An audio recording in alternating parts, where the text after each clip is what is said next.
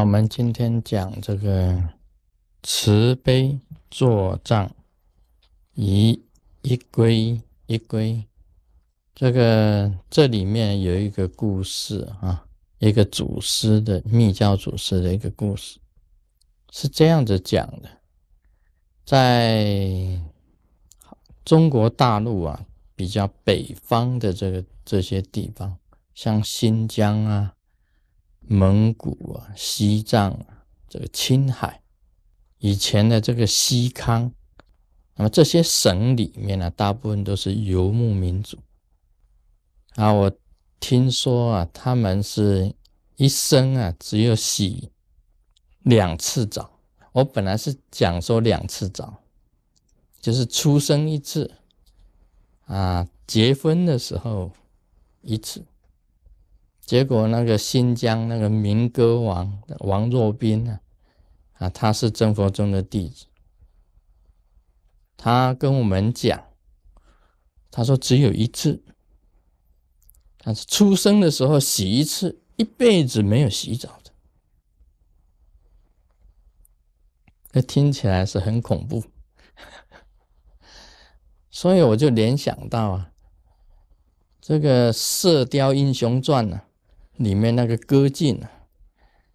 他为什么不娶那个铁木真的那个女儿啊？有原因。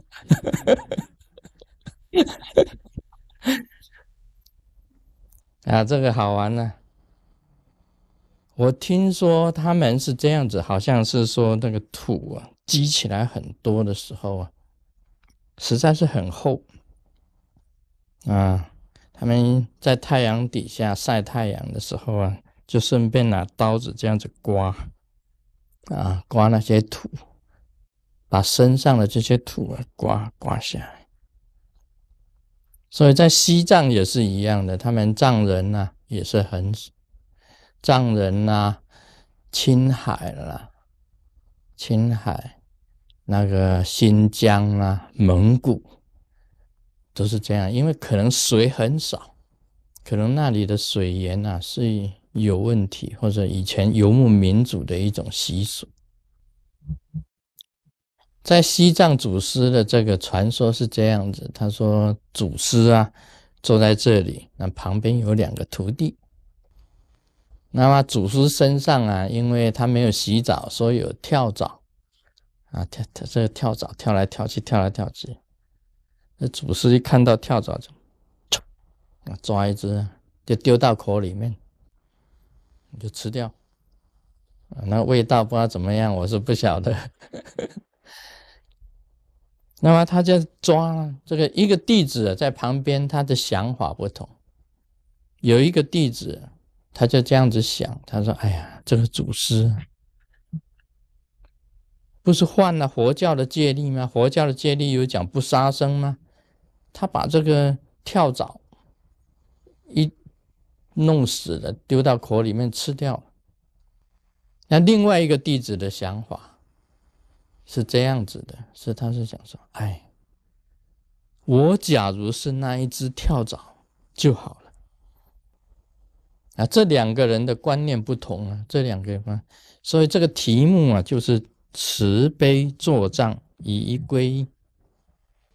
按照密教的意思是这样子讲：你皈依了师父，皈依了师父以后，不能对你自己本身的啊根本上是有任何的疑惑。你没有任何的疑惑啊，就叫做一皈，一皈。你有了疑惑啊，就是有时候就变成你的自己本身的修行的一种障碍。那这边这个弟子呢？一看，哎，这个师傅怎么可以杀生呢？不是犯了佛教的戒律吗？这一疑惑就叫做慈悲作障，慈悲作障。那旁边这一位呢？他想说，我是那个跳蚤就好了。这个跳蚤是被师傅一手捏死的，丢到口里面吃掉的。但是我是那一只跳蚤就好了，好像是说就已经师傅本身呢，用这个特别的超度法，就给他引导到西方极乐世界，马上就可以往生成就。啊，这个比喻是这样子的，但是我们来讲起来，有些人的想法不同啊。因为你看，两个弟子跟随着师傅，两个人观念通通不一样，一个是有疑惑，一个是依归一。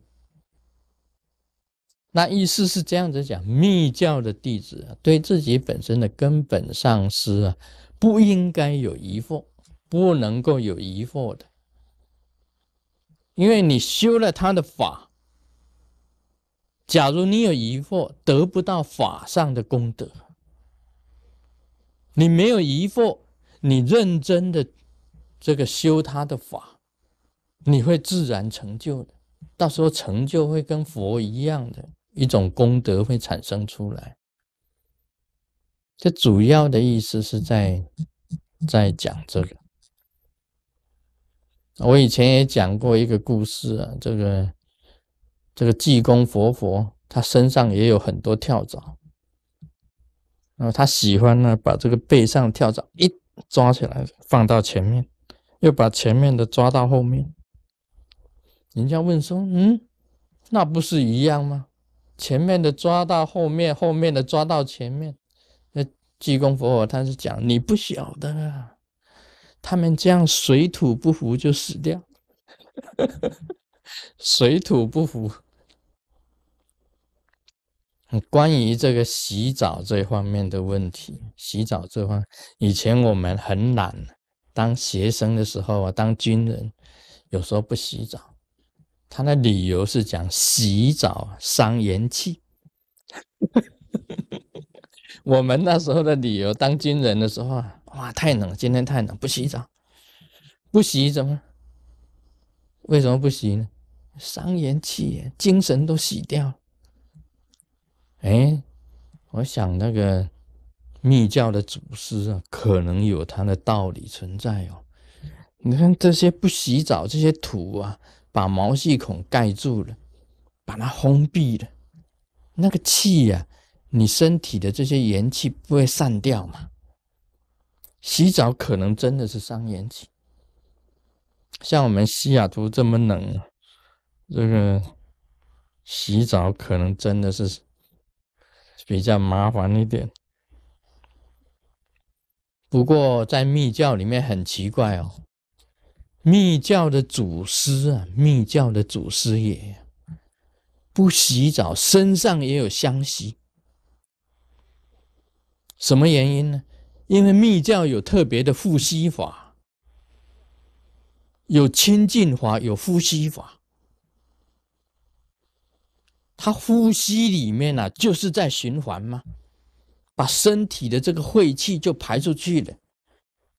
真正的清新的气啊，经常进来了，他身体不会发臭的，就是不洗澡也是香的，不洗澡也是香的。啊！你们要练成啊，不洗澡也是香的。我我相信呢，这个这一这一点我相信，因为我自己的师傅也不洗澡，但是他的身体也没有臭味。啊，今天先讲到这里，Om Mani Padme Hum。